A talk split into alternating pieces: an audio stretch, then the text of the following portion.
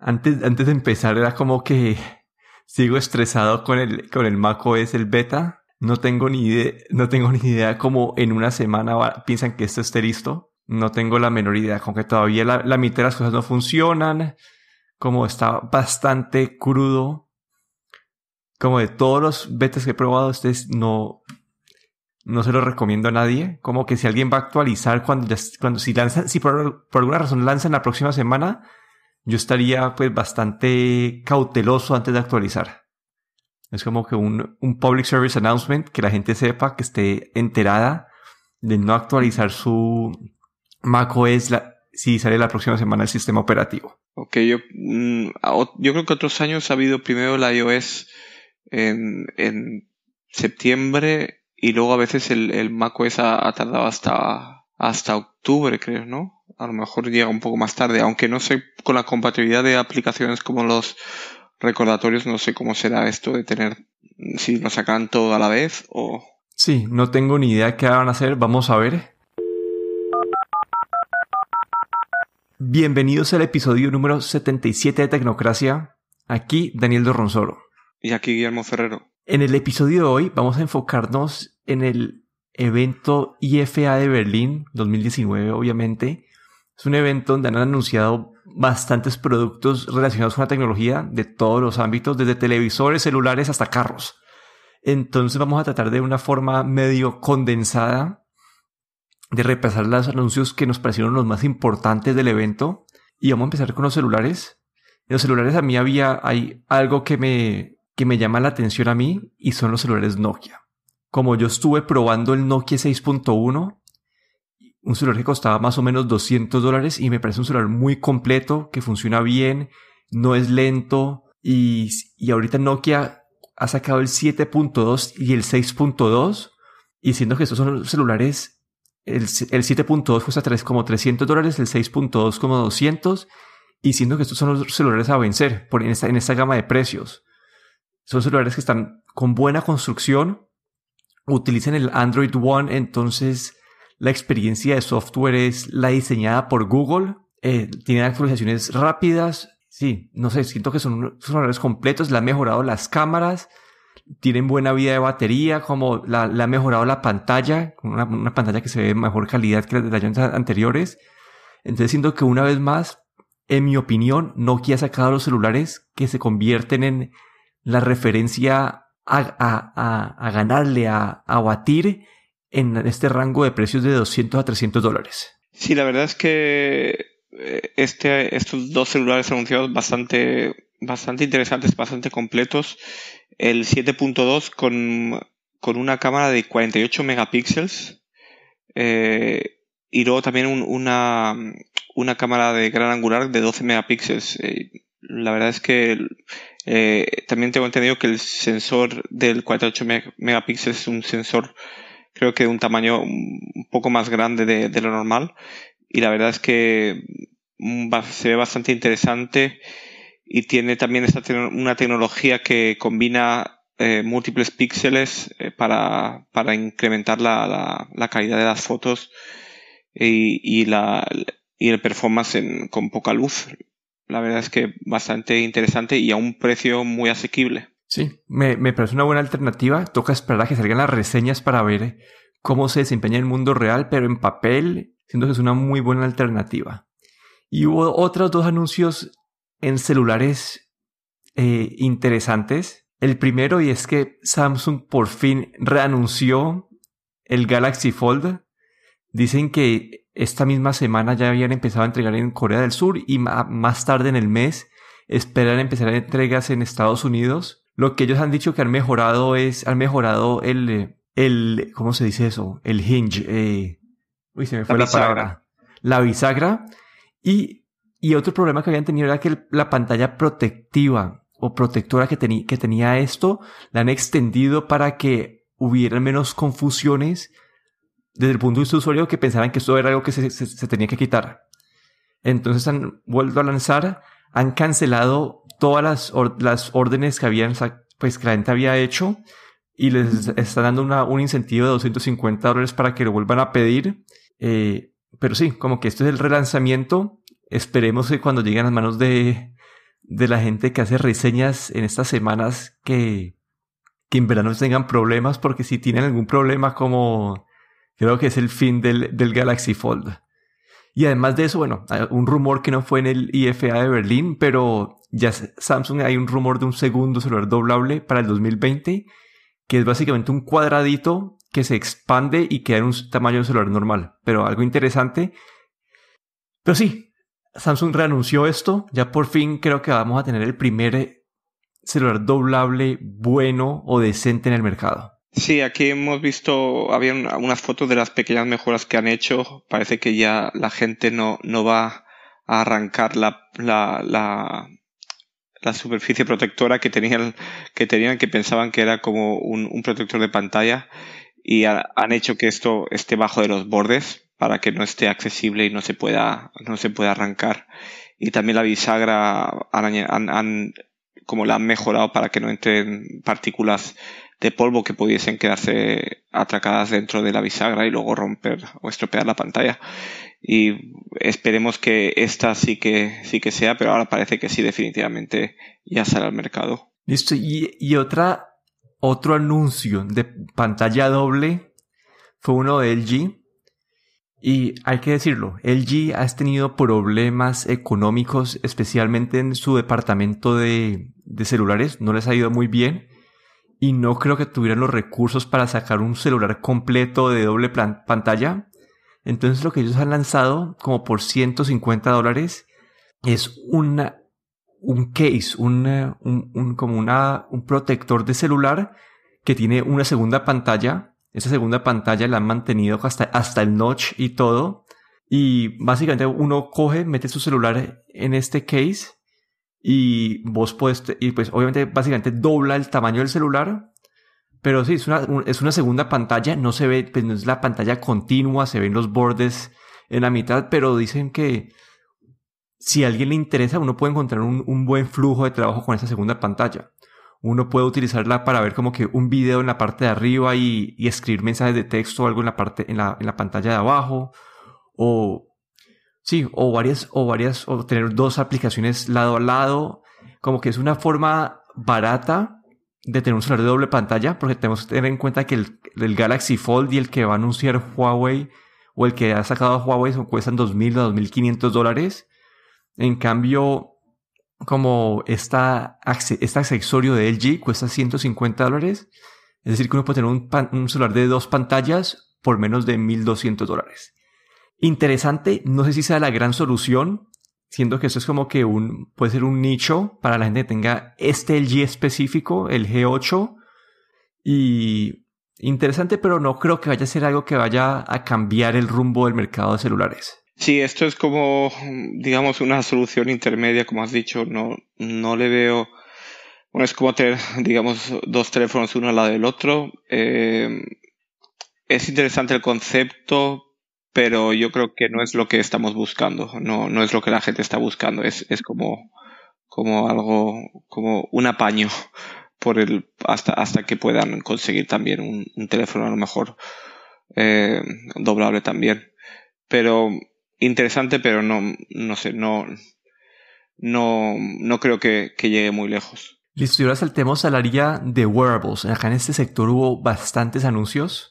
El primero que creo que del mundo Apple es el más atractivo es que Huawei anunció unos audífonos, se llaman los FreeBuds 3, y son básicamente una copia de, los Apple AirPods, pero tienen adicionalmente incluir una función de, cancelación de sonido. Es decir, esos son los, usualmente los celulares, eh, los audífonos inalámbricos que hay en el mercado son los que tienen esa parte de silicona que bloquea el canal y es una forma pasiva de, bloquear el sonido o de cancelar el sonido. Y básicamente los únicos audífonos que son, que no tienen esta parte de silicona son los de Apple, los AirPods. Y aquí Huawei ha sacado una versión de eso. Es básicamente un diseño copia de los AirPods, pero tienen eh, cancelación activa de sonido dicen que puede mejorar la, experiencia de sonido con, las, con los audífonos. Entonces me parece algo interesante, me gustaría saber bien, dicen que va a costar menos que los AirPods, pero no sabemos cuánto todavía. Y sí me gustaría, me gustaría poder probarlos para ver qué tal son.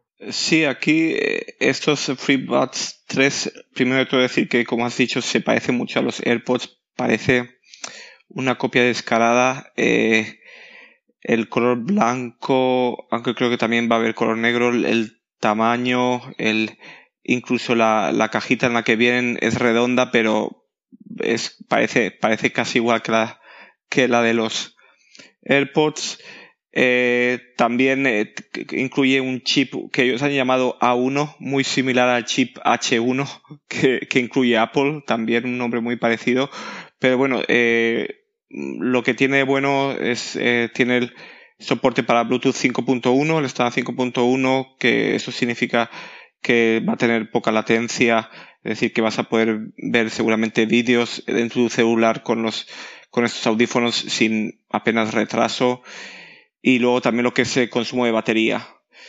Y, y este, esta, esta cancelación de sonido que, que también añaden, pues habrá que ver cuán buena es porque no, en un, en un, en un eh, audífono tan pequeño, pues eh, la cancelación de sonido necesita micrófonos, eh, más de uno al menos, y, y no, no, sabemos, tampoco hemos visto ninguna review, pero no sabemos cuán buena será esta cancelación, pero por lo menos incluye, incluye algún tipo de cancelación que ya es, ya es una ventaja sobre los AirPods. Así es que yo creo que es, es un competidor a la gente que tampoco le importa que sea Apple o que sea Huawei, pues la verdad es que tiene muy buena pinta. Sí, especialmente para el mundo Android, donde los AirPods pierden mucho su valor agregado, que para mí el valor agregado de los AirPods, además de que es una cajita pequeña, que es conveniente sacarlos del bolsillo y ponérselos, es que yo puedo cambiar entre el iPad, el Mac y el, y, el celular facilito.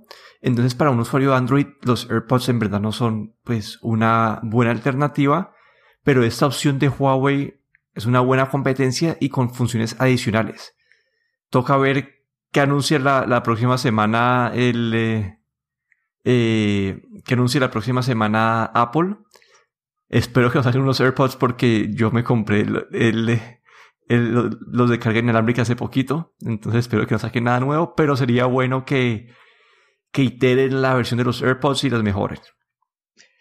Sí, yo aquí creo que honestamente no, no veremos nuevos AirPods. Yo creo que, que, probablemente será a principio del año que viene.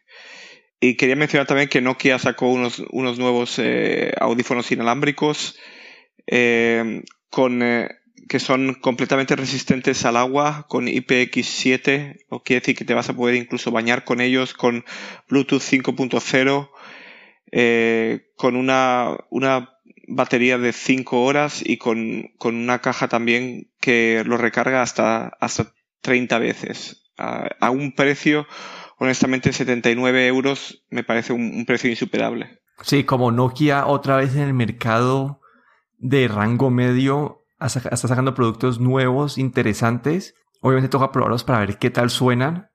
Pero si la gente utiliza los AirPods que en verdad no tienen el mejor sonido del mundo, como que esto no debe ser una, una resistencia a la adopción, con una caja que dura, sí, como que dura como 100 cargas, 30 cargas como dijiste, 150 horas. Pues interesante, convenientes. Toca verlos en práctica, pero me parece una alternativa bastante buena.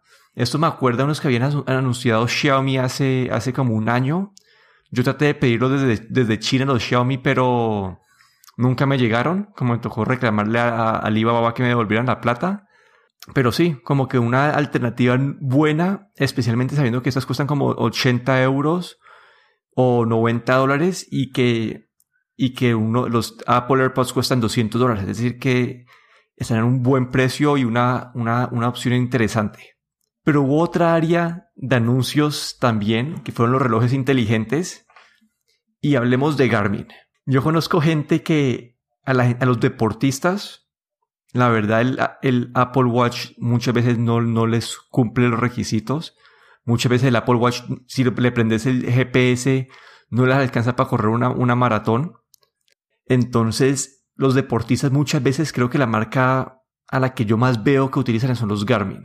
Y Garmin ha anunciado uno nuevo que se llama el Garmin Venu. Es un reloj bastante bonito con pantalla circular Y este es muy parecido a los, a los, a sus versiones anteriores de los, los Vivo Active, que son eh, relojes con capacidad de, hacer el seguimiento a, a, los ejercicios y que tienen pantalla, eh, duración de batería de como de 5 días. Ah, y, previamente los Vivo Active tenían una pantalla un poquito fea, como que no es una, es una pantalla literalmente para mostrarte unos números de tus ejercicios, pero la versión nueva ya viene con una pantalla OLED que hace que resalte más sus colores, que la pantalla se vea más atractiva Obviamente, este no es el reloj inteligente, inteligente que te va a mostrar las notificaciones, te va a poder utilizarlo como, cuenta de banco, etcétera. No. Este eh, es una extensión más de Garmin para deportistas. Un, reloj inteligente, o es un reloj es un fitness tracker. Es un reloj más que todo enfocado en actividades de, de seguimiento de ejercicios, con algunas funciones de mostrar notificaciones en el, en el reloj, etcétera. Pero una vez más, para, los deportistas que no pueden utilizar el Apple, el Apple Watch como su opción, un diseño bastante bonito que, me parece que se podría considerar. Sí, como bien has dicho, es este, este reloj, digamos que está orientado a, la gente que hace deporte. Es, diferente a la, orientación de un, smartwatch de hoy en día. Y, y, una de las cosas eh, que tiene, por ejemplo, es que dura hasta seis horas eh, en modo GPS y música. Y, esto, pues, como, como bien has mencionado, para la gente, por ejemplo, que corre maratones, eh, el Apple Watch no llega a alcanzar. A veces puede tener problemas para alcanzar para, para que acabes la maratón, digamos. Y con esto, este tipo de relojes pues están, están hechos para, para esto. Y aquí pues tenemos, esto es una ventaja. Y luego también es la primera vez que, que Garmin eh, introduce pantallas OLED en sus, en sus relojes. Que la verdad es que eh, mm, yo creo que mejorará bastante la visibilidad. Sí, la visibilidad y además de que se ven mejores los colores y más atractivo el diseño. Me parece una gran alternativa para los deportistas. Pero también enfocado en deportistas, aún más enfocado en deportistas que Garmin, estuvo Puma. Y Puma anunció su primer reloj inteligente. Este está basado en el Wear OS de Google y se ve, pues obviamente toca, acá hay varios asteriscos. Es el primer reloj de, de Puma, es decir, que no sabemos cómo les va a ir. Dicen que están asociados con, con el grupo Fossil. Fossil ha sacado bastantes relojes inteligentes y no sé, se ve interesante. Una pantalla OLED, muestra notificaciones pero sí, eh, se, ve un reloj bastante diseñado o apuntado al mercado de, de otra vez de, de ejercicios, pero la, en, este en comparación al, al Garmin tiene el Wear OS, es decir, que puede ser una mejor extensión de un celular Android. Sí, aquí, pues como, como bien has dicho, sobre todo la diferencia primordial es, es el, el Wear OS, eh, de, de, Android pues que permite pagos por NFC y bueno todo, todo lo que Google trae consigo más la parte que, que de deportes que tampoco han dado demasiados detalles entonces tampoco tampoco podemos decir mucho dicen que prometen hasta 24 horas de batería pero tampoco han dado detalles cuánto cuánto con el GPS eh, encendido ni nada así es que habrá que habrá que esperar un poco más para para, para saber más de este, de este reloj de Puma. Sí, todavía es un, es un anuncio medio prematuro, la información está un poco limitada, pero sí, va a costar como 275 dólares, dicen que es bastante ligero para un deportista y toca ver cómo, cómo, qué tal es. La verdad creo que este es aún más enfocado en, en fitness que el, que el Garmin pero es una apuesta interesante de compañías entrando en ese mercado que como bien sabemos ha estado creciendo, creciendo año a año. Bueno, y por último, bueno, no sé si por último, pero hubo otra área que fueron los televisores. Y creo que el gran, para mí el gran protagonista del mercado de televisores fue Amazon. O, bueno, mejor dicho, Amazon no anunció sus propios televisores, sino que anunció que el Fire TV va a venir integrado en como mil productos. Es decir, que vamos a ver como a Amazon como sistema operativo corriendo en varios televisores que salgan el próximo año. Sí, aquí hemos visto en, en, eh, Europa la marca Grunding eh, ha lanzado dos televisores con, de OLED eh, con, con el, el, Fire TV incluido pues básicamente con paneles de OLED de LG eh, que tienen soporte para HDR10 y para Dolby Vision y a unos precios bastante asequibles, hay que decir, eh, con modelos de, de, empezando desde 1000, 1200 euros más o menos. Y todos ellos incluyen también eh, Alexa, pues incluyen eh, un micrófono que, con el que puedes utilizar Alexa desde, desde tu sofá. la verdad es que me parece bastante interesante, sobre todo la gente que está dentro de, Amazon y que utilizan Alexa. Sí, más y, creo que eso es una entrada más de Amazon peleando por el mercado de la televisión, porque ellos no, tienen, pues no han sacado su propia marca de televisor en sí, pero al tener su sistema operativo les da pues otra manera más de distribuir pues lo de Prime TV y meter más clientes en su en su base de datos, pongamos de esa manera. Pero interesante, eh, activados por voz. Una vez más, son, son anuncios, toca ver cómo se desempeñan. Lo que están diciendo es que eh, el uso de micrófonos tiene que estar bien diseñado para que pueda coger tu voz por encima de, de lo que está sonando por el televisor. Ellos, ah, ah, bueno, Amazon esta semana anunció como mil otros productos, como que ah, eh, actualizó el Fire TV, el, el, cubito ese, y una de sus actualizaciones de Fire TV fue meterle micrófonos y tuvieron, tienen que meter como seis micrófonos para poder entender, para poder entender cuál es el, el, el sonido de fondo y poder diferenciar de la voz que está dando el comando. Entonces sí, una entrada más de Amazon. Amazon no solamente anunció esos televisores, pero la semana anterior hizo anuncio como que de 30 productos nuevos y interesante.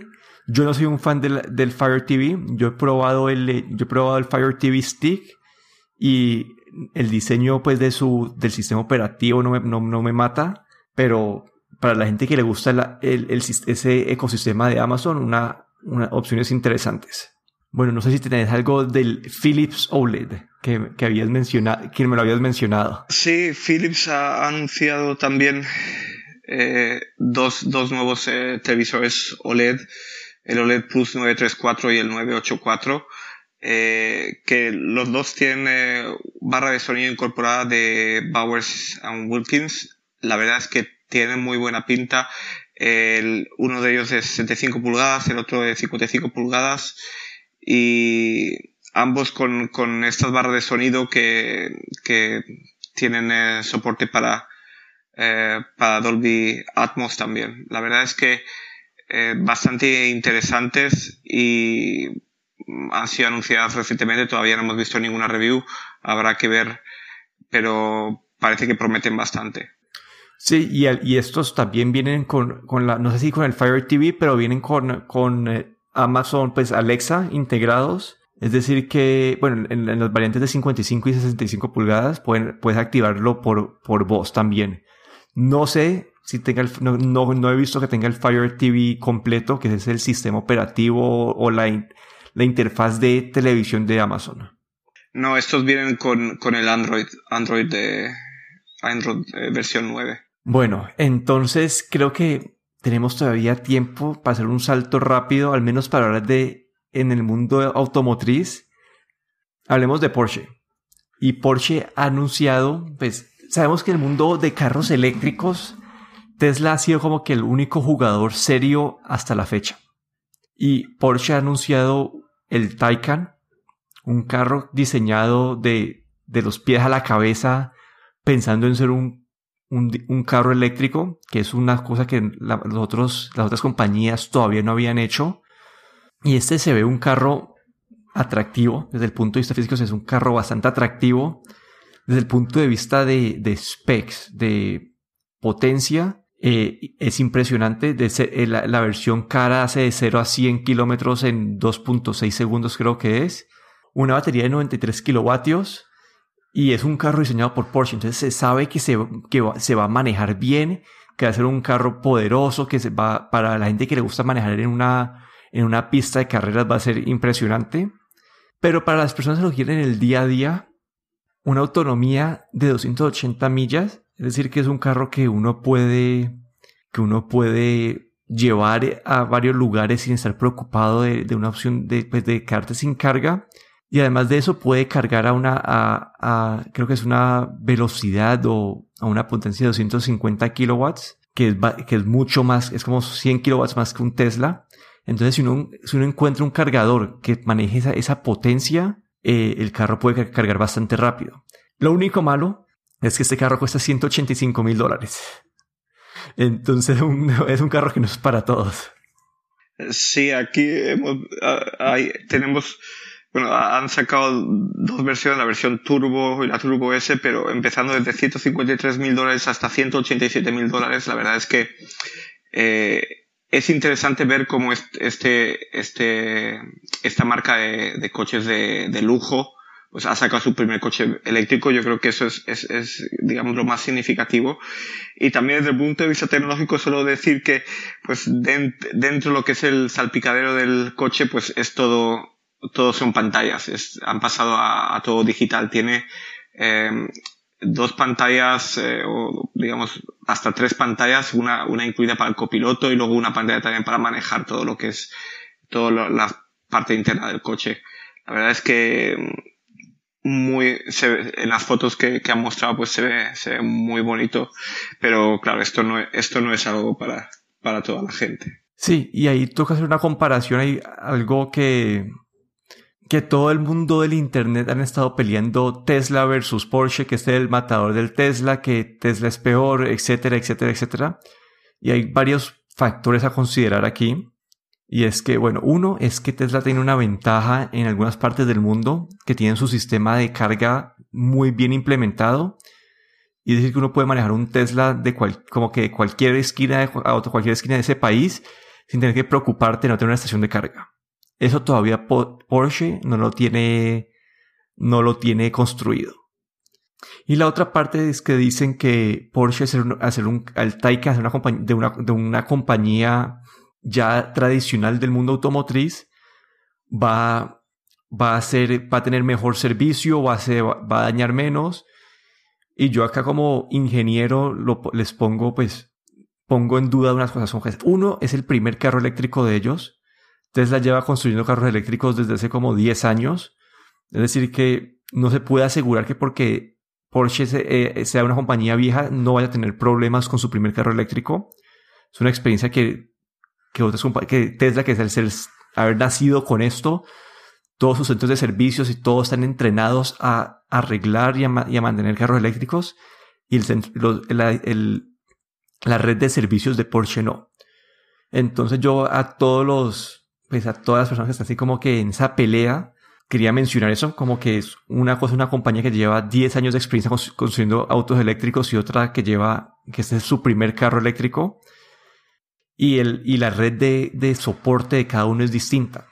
Porsche debe tener más concesionarios y más redes de soporte alrededor del mundo, pero siento que la mayoría de esos van a estar enfocados en sus carros de gasolina. Entonces no sé si sea una buena comparación decir, es de Porsche, entonces vamos a tener mejor servicio alrededor del mundo o cosas por ese estilo. Pero además de estas peleas, es un carro que físicamente se ve muy bien, dado que es de esta compañía debe manejarse muy bien. Lo único es que pues es un precio para una gran minoría, no está compitiendo contra el modelo 3, no está compitiendo contra el modelo S, es una, está en una categoría separada. Y también mencionar en el, digamos, el otro extremo de, de los coches eléctricos que Smart ha anunciado eh, toda su gama entera de, de eh, o ha cambiado toda su gama a coches eléctricos y la verdad es que eh, esto es otro, otro, tipo un coche bastante bastante diferente a lo que es el Porsche encarado a sobre todo a las ciudades con unos rangos de, de autonomía de anunciado de esta hasta 99 millas, es decir, como unos 160 kilómetros. Y eso está más enfocado pues a la gente que, que va y vuelve al trabajo, digamos, utiliza, utiliza el coche dentro de una ciudad, tampoco es para hacer eh, grandes distancias, pero es interesante ver cómo, cómo esta compañía Smart ha, ha optado por, por, eh, por tener una, una línea entera de coches eléctricos. Listo, y a mí esto me parece el anuncio más interesante porque hoy en día las personas que tienen Smart, no, no, yo no siento que esas personas vayan a viajar que utilicen el Smart para viajar largas distancias. Para mí, la, yo siempre que yo cuando, bueno, cuando veo los Smarts, casi nunca los veo en autopistas manejando pues grandes distancias, pero son, son carros para manejar dentro de la ciudad que son convenientes porque son pequeños, es decir, que es fácil parquearlos. Y siendo que este es el carro perfecto para aplicar la tecnología de, la, pues, de un carro eléctrico, porque al tener una autonomía de 100 millas, para cualquier otro carro que, esté, que, que su uso de distancia larga sea mayor, no sería ideal, pero al ser una autonomía de 100 millas para un Smart que como el 95% del tiempo vas a estar manejándolo dentro de una ciudad o, o más, como que es el carro, es un carro, va a ser más asequible que el Porsche, obviamente. Y si uno puede llegar a la casa y cargarlo todas las noches, como que nunca va a tener que volver a pensar en ir a una gasolinera. Entonces, no sé, me parece algo interesante. Eh, y siento que este es el, el carro perfecto para aplicar este concepto de un carro eléctrico barato y que tenga pues, una autonomía corta. Lo único que, pues, sí, lo único que falta por ahí por mencionar es que todavía no se sabe, no se sabe cuánto va a costar. Entonces, eh, sí, tocaría ver cuánto cuesta para ver si es una competencia. Porque si cuesta lo mismo que un modelo 3, como siento que ahí puede estar limitando su mercado. Sí, yo creo que aquí el, el precio va a ser fundamental. Y si, si esto va a más de o por encima de los 20 eh, o 25 mil dólares o euros, yo creo que mm, va a ser ya un poco más, más no tan asequible, pero yo creo que van a, van a intentar mantener el precio, un precio asequible, sobre todo para, la, para el, el usuario urbano. Pero bueno, eso fueron nuestro resumen condensado de lo que ha pasado en IFA Berlín 2019. Si les gustó este episodio, por favor, por favor, por favor, vayan, hablan, abran la aplicación de Apple Podcast, buscan Tecnocracia, nos dejan una reseña con cinco estrellas. También nos ayuda mucho si comparten Tecnocracia, nos ayuda a distribuir nuestros mensajes, nuestras ideas y a seguir creciendo. Aquí me despido. Daniel Dorronsoro, me pueden encontrar en Twitter en arroba de Dorron. Y aquí Guillermo Ferrero en Twitter arroba galletero. Hasta la próxima.